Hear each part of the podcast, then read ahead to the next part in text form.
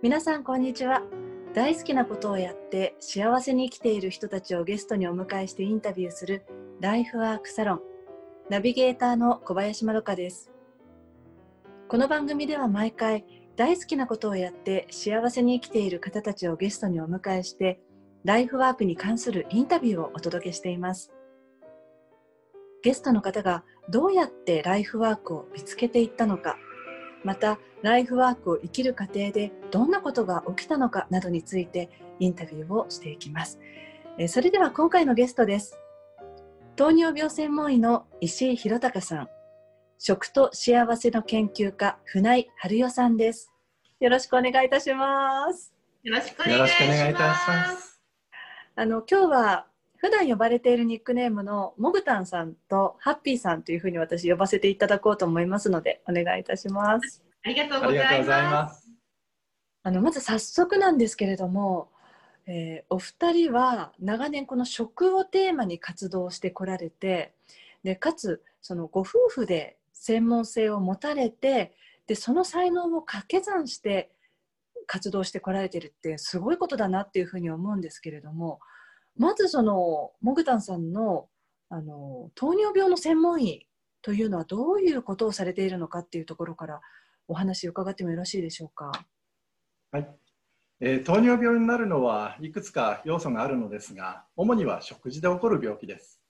人にもよりますが基本的には食事で良くすることができるんです、うん、なるべく薬ではなく食事療法で良くすることを心がけて診療していますまた生活習慣起因することも多いのでその人のライフスタイルや家庭家族環境などもお聞きして一緒に考えていくことも専門医として心がけているポイントです。実際にやっぱりその食事で糖尿病というのも改善することができるんですね。その通りです。えー、例えばそのどういうことを普段ご覧になっているんですか？患者さんたちのその一日の多分食生活っていうのもあのいろいろチェックされるポイントかと思うんですけれども。もうその人の生活すべてですね一日に何食食べているとか仕事が何時に終わるとかもう夕食は誰が作るかなど活動すべてが糖尿病に関係してきます。えー、あのそういうこうカルテといいますか一日のこうどんなものを口にしてどんな食生活かつ睡眠時間がどのぐらいとかっていうのをご覧になっただけでモグタンさんはこのスキャンできるみたいにこれはここが改善の余地あるなとかあやっぱりこうだからこの人の体にこう出てるんだなっていうのはすぐ分かるものなんですか？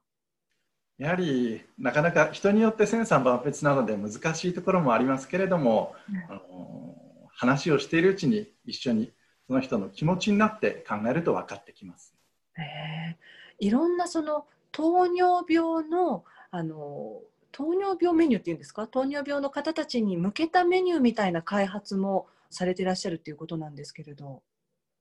はい。以前地元のホテルと連携して、まあ、イタリアンレストランに美味しい糖尿病メニューをプロデュースしたんですね、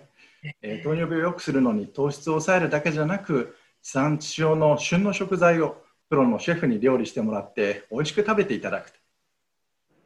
普通血糖値は食べた後上がるんですけれどもこのメニューを食べると下がるんですね。話題を呼んで。可能なんですね。はい。話題を呼んで全国紙に取材を受けました。あのケーキのプロデュースもされたことがあるっていうことなんですが。あのやはり甘いものも一緒に楽しみたくなりますよね。そうですねですのであの糖質制限のロールケーキやチーズケーキなども合わせてプロデュースをしました、まあ、これらのケーキやチーズケーキも、あのかかりつけの患者さんに協力していただいて、まあ、血糖値にほぼ影響がないっていうのをしっかり確認した上で都内の各デパートでも販売したんですけれども大好評でその後も通販で長く販売させていただきました。えー、あの先ほどそのイタリアンレストランでもメニューをねしかも血糖値が食べた後に下がるメニューっていうことでこれはあの糖尿病の患者さんたちに限らずあそれでイタリアンって食べてみたいなっていうふうに思うと思うんですけれどなかなかその同じ席でね外食って難しいっていうこともあるかと思うんですがそういうメニューがあれば例えば糖尿病の方もご家族とか身近な方と一緒に同じテーブルで楽しめるっていうその広がりもまた出ますもんね。そうですね。一緒に同じものを食べれるっていうのは本当にあの患者さんからは嬉しいっていうお言葉反応をいただきました。そうですよね。じゃああのハッピーさんはこの食と幸せの研究家としてどんなことをされてこられたんですか？はい、えー、食と幸せってもねなんか分かりにくいかなとは思うんですが本当食と幸せがテーマだったらあの何でも企画しちゃいますよっていう気持ちもあるんですが主には3つあるんですね。えーと、1つは感情を扱ったお料理教室なんです。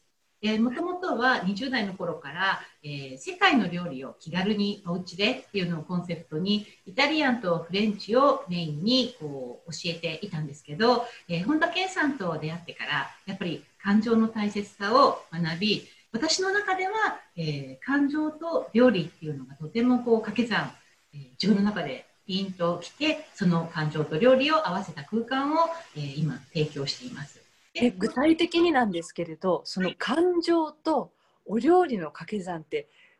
例えばどういうことですか、えっと、単純なことを言いますと、えー、食べてあ美味しいっていう感動が生まれるんですよ。その感動を共有するって、やっぱり次につながってきますしあとは過去をやっぱり思い出していく何かこう匂いを返したり五感を通じてあこんな思いがあったよねっていうワークをちょっとずつこう組み込んでいくんですね。えー、じゃあその一つ目が感情を扱ったお料理教室。はい。はい。えー、2つ目いいですか？はい。はい。えっ、と二つ目がえっ、と食と、えー、健康をテーマに、えー、自分自身で薬膳を勉強しましたので、えーと、薬膳的な知識だったりまたあの食材そのものにエネルギーがありますのでそういうエネルギーの、えー、知識などをランチセミナーを通じて皆さんにシェアさせていただいてます。で、えー、3つ目がはい、えー、そうは言ってもなかなか皆さん忙しい現代人なのでやっぱりそこは健康補助食品の力を借りて健康食品の販売も行ってます。あのお二人にねその共通している食っていうことなんですけれどもあのハッピーさんはもともとそのやっぱり食に関することに興味があってってしたいと思ってたっていうお話っていうことは偶然もともとお二人一致してたわけですね。その結婚してパートナーになってこうお互いがやっぱりその共通項として食っていうものをこう確立していったってことではなくそれぞれがやはりそれぞれ食がテーマだったっていうことですか？はいそうですね。なんかねそれこそデートがもういろんなもの食べ歩いてた えー、そっかもう常に食は2人の本当に共通のテーマだから同じ共通があるとなんか盛り上がりそうですもんねデートだって。はいそうでした。ねえ。えー、でもこうやって本当に共通項があったからそれこそパートナーになられたっていうところもありますか？どうですか？もちろん。そこであのハッピーにとっても興味を持ちました。えー、ねお二人がまた食だけれどもモグタンさんはやはりその糖尿病専門医ということのアプローチですしでもやっぱりハッピーさんもお話聞くとその食を通して幸せになるとか健康になるっていうことがテーマっていうことなので最初からこう一致されてるってすごく恵まれた環境ですよね。あでもやっぱり価値観が似てたんでしょうね。こう話している中とかであじゃあここに興味があるんだっていうところがやっぱりこう似ていたので、うん、はい、えー、それで気が合ってたっていうところがすごくあると思います。えー、じゃあお二人それぞれに伺いたいんですけれどそうしたその大好きなことっていうのはそもそもどんなきっかけでその見つけられたんですか？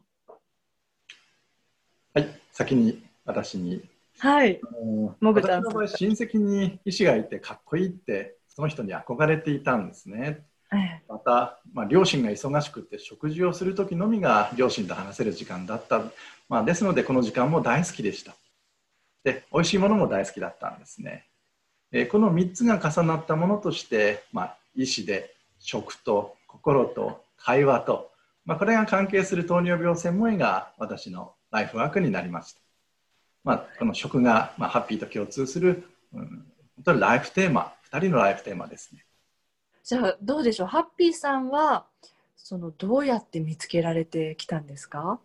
はい、えっと、根本までも美味しいものが好きだったっていうのが一つなんですけど、えっと、大学の時に短期留学をさせてもらってでその時に仲良かった子がイタリア人の女の子でこうなんかイタリア人っていうとこう情熱的な感じだったのですごい憧れたんですよね。で日本に帰ってきてたまたまイタリア人のシェフで、えー、出会いがあってでそのシェフ、まあ、今あのサルバトーレ・コーモさんっていう方なんです。はいはい。ピザ屋さんでね今チェーン展開してるんですけど彼が共同料理教室をする時でそこのアシスタントをさせてもらった時にもうすごく楽しかったんです。もうその時間が。でふと気が付くとあちっちゃい頃私体が弱かった。あの、まあ、その時も体あまり強くはなかったんですけど、えー、家族の食卓がすごく大好きな場所だった。一日の一番の楽しみの場所だったっていうことを同時に思い出して自分が楽しかったことはやっぱりこう人にもぜひ、シェアしたくなるっていうのが人間のところといいますか。それがやっぱりライブワークになっていったっていうことでもともとすごく料理が得意だったとかそういうことでは全然ないんです。あそうなんですかじゃあやっぱりその根本にあったそういう思い出とか幸せな気持ちっていうところからスタートしてあ自分はやっぱり食なんだってそれからその得意にしていったっていう感じですか？あそうなんです。へえー。でもねあのお二人すごくお話聞いてるともう本当にその食っていうことがベースでのそれぞれの専門性っていうところがなんかぶれなく美しくこうはまって人生にはまってこられてるなっていう印象なんですけれどあのもちろんライフワークってその順風満帆だけじゃないと思うんですが何かその例えばピンチになった時とかくじけそうになってしまった時っていうのはお二人それぞれありました？なんかでもなさそうな感じのエピソードですけれどもいかがでしたか？私の場合には医者になって早めの頃初めの頃、まあ、仕事が本当に忙しくてもうストレスもあってもう生活も食生活も乱れていたことがあったんですね。はい、で家に帰れなくて、まあ、病院で寝泊まりしていたレベルだったんですけれどもまあ、そんな時にある日倒れまして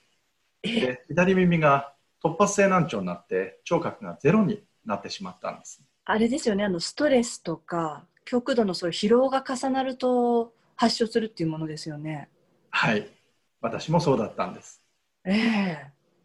ー、で、まあ、もしかしたらもうこのまま聴診器も使えなくなっちゃう。医師としてもう役に立たなくなっちゃうって考えてもう真っ暗な気持ちになりました、えーただ、まあ、そのことがあったからこそこのままじゃいけないって思うことができましてで、えー、その際ハッピーが本田健さんの本を勧めてくれたんですね。うん、でそこであの幸せに成功する大切さっていうのが私に腑に落ちたんですね。それまでは、まあ、とにかく人に認められたいともうがむしゃらに働き続けるばっかりだったんです。うんね、あのでもきっと本当に世の中の多くの人たちががむしゃらに頑張って好きなことだけれどいつの日かそのなんか業務に追われてしまったりとかなんか好きっていう気持ちがちょっと置いてきぼろになるぐらい忙しさにこう翻弄されてしまったりっていう人もたくさんいると思うんですけれどじゃあそのモグタンさんの場合はご自身がそうやって健康を一度崩してその時からをきっかけにあやっぱり食だなっていうのも改めてこう感じるきっかけにはなったわけですね。まさにその通りですね。今もイタリア料理の教室に通って自分自身も習ってるんですけどそのことがきっかけになって通い始めてます。いやなんかこうお二人の食卓にお邪魔したいなって思ってしまいますねお話聞いてると。毎日どんな素敵なお料理が出ちゃうのっていうふうになんかワクワクしてちょっと食卓お邪魔しますって行きたくなりますけれど。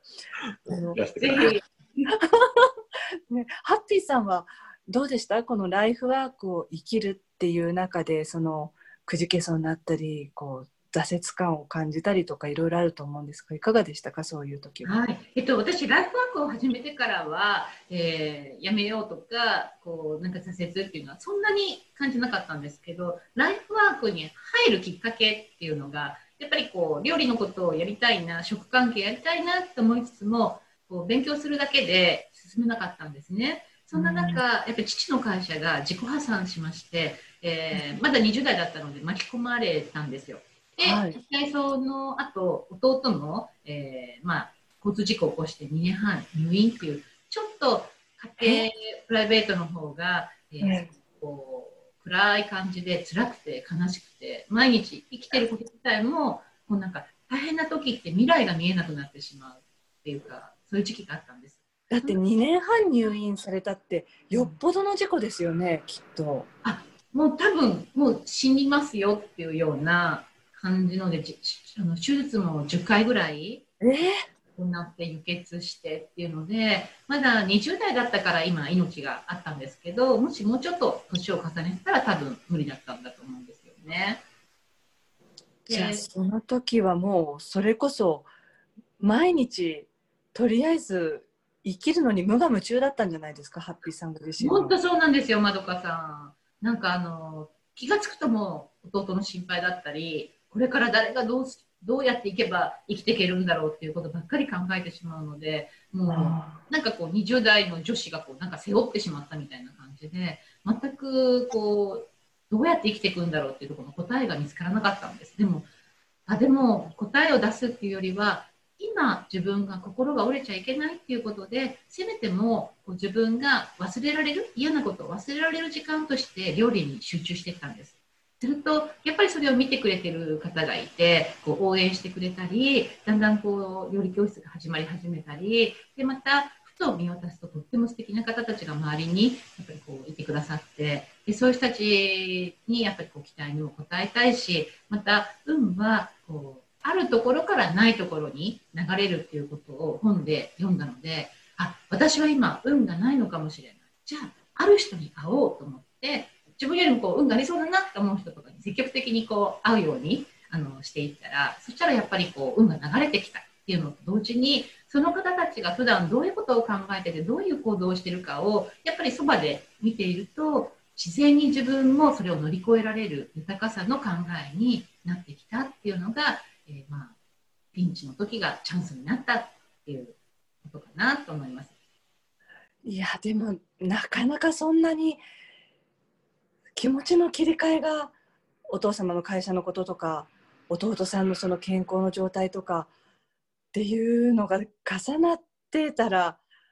ね、その中でだから本当にそのお料理することが気分転換っておっしゃってましたけれど本当にそこがだからお好きなことなんですねっていうのが分かりますよねその時の人生で救われたことが食っていうことですもんね。そうです。もう本当救われたっていうとこ好き好きっていうよりももう救われたっていう言葉が確かにまどかさんぴったりですよ。ありがとうございます。いやでもねだからそのライフワークを生きた後はそんなにまあもちろんスムーズだったけどそこに行き着くまでのところで、うん、ハッピーさんはいろんなことに向き合わなければいけなかったってことですよね。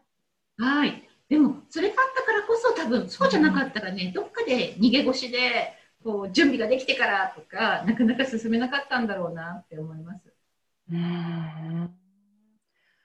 あのね、きっとこういう専門でそれぞれされてるお二人なのでよく聞かれる質問かとは思うんですけれどもそれこそ私たちが日常の生活の中で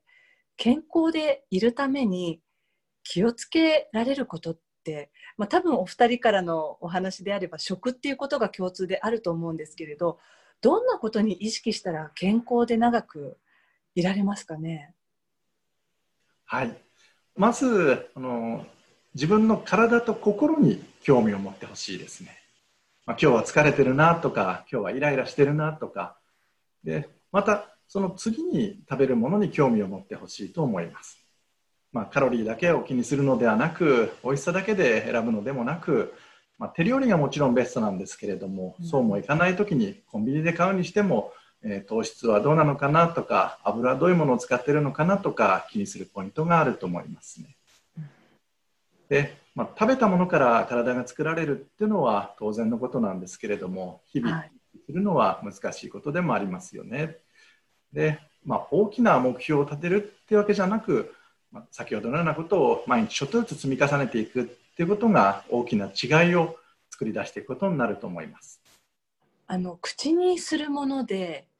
その食材はどういうものを心がけたらいいですかね？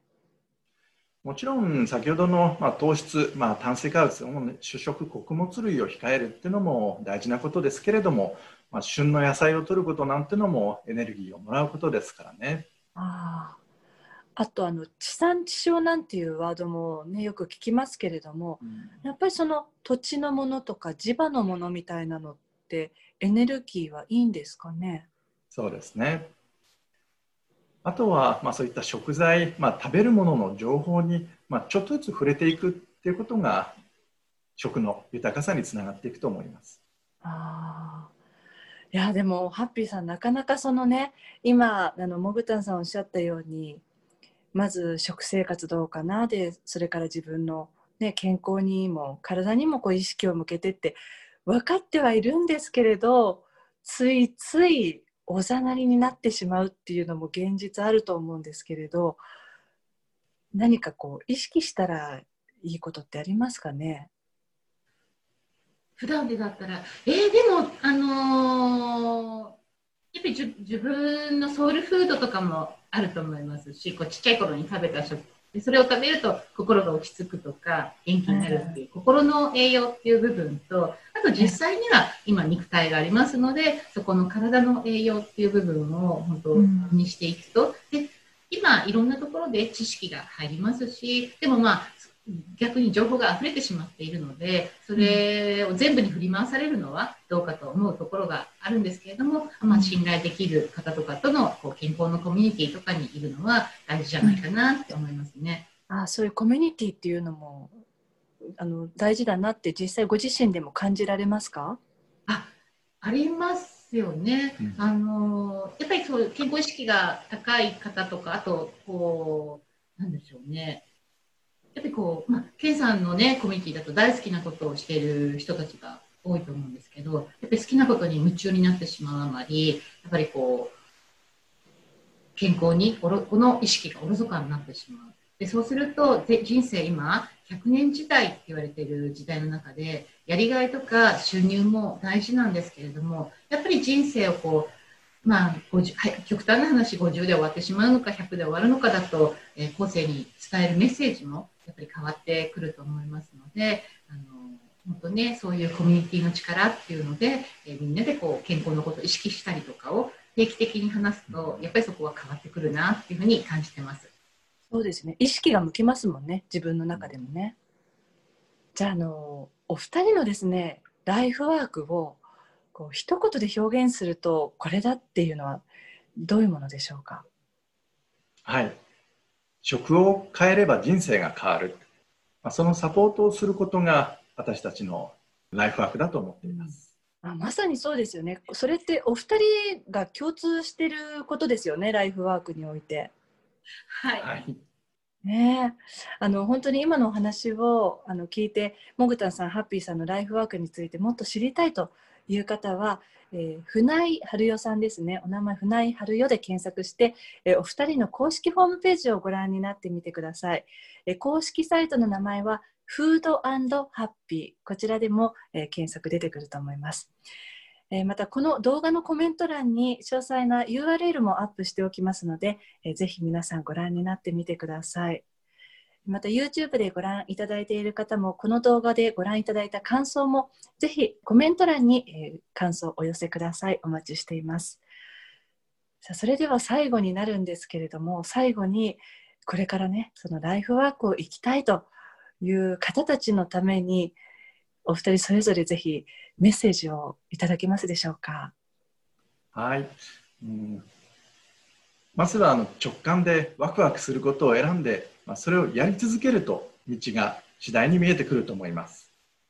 はい、えっと、今ね、え今年は特にあのコロナでいろいろな環境が皆さん変わったと思います。でも私がそうだったんですけど、環境が変わった時こそ、えー、すごくチャンスが溢れていて、自分の枠を超える時なんですよね。えー、そんな時に、ふと思ったことって、私こう、ふと思った時に、自分がそれに対して行動すると、それは宇宙からのメッセージで次の道が開けてくるんじゃないかなと思います。ぜひ心の声を聞いて、体の声を聞いて、チャレンジ一緒にしていきましょう。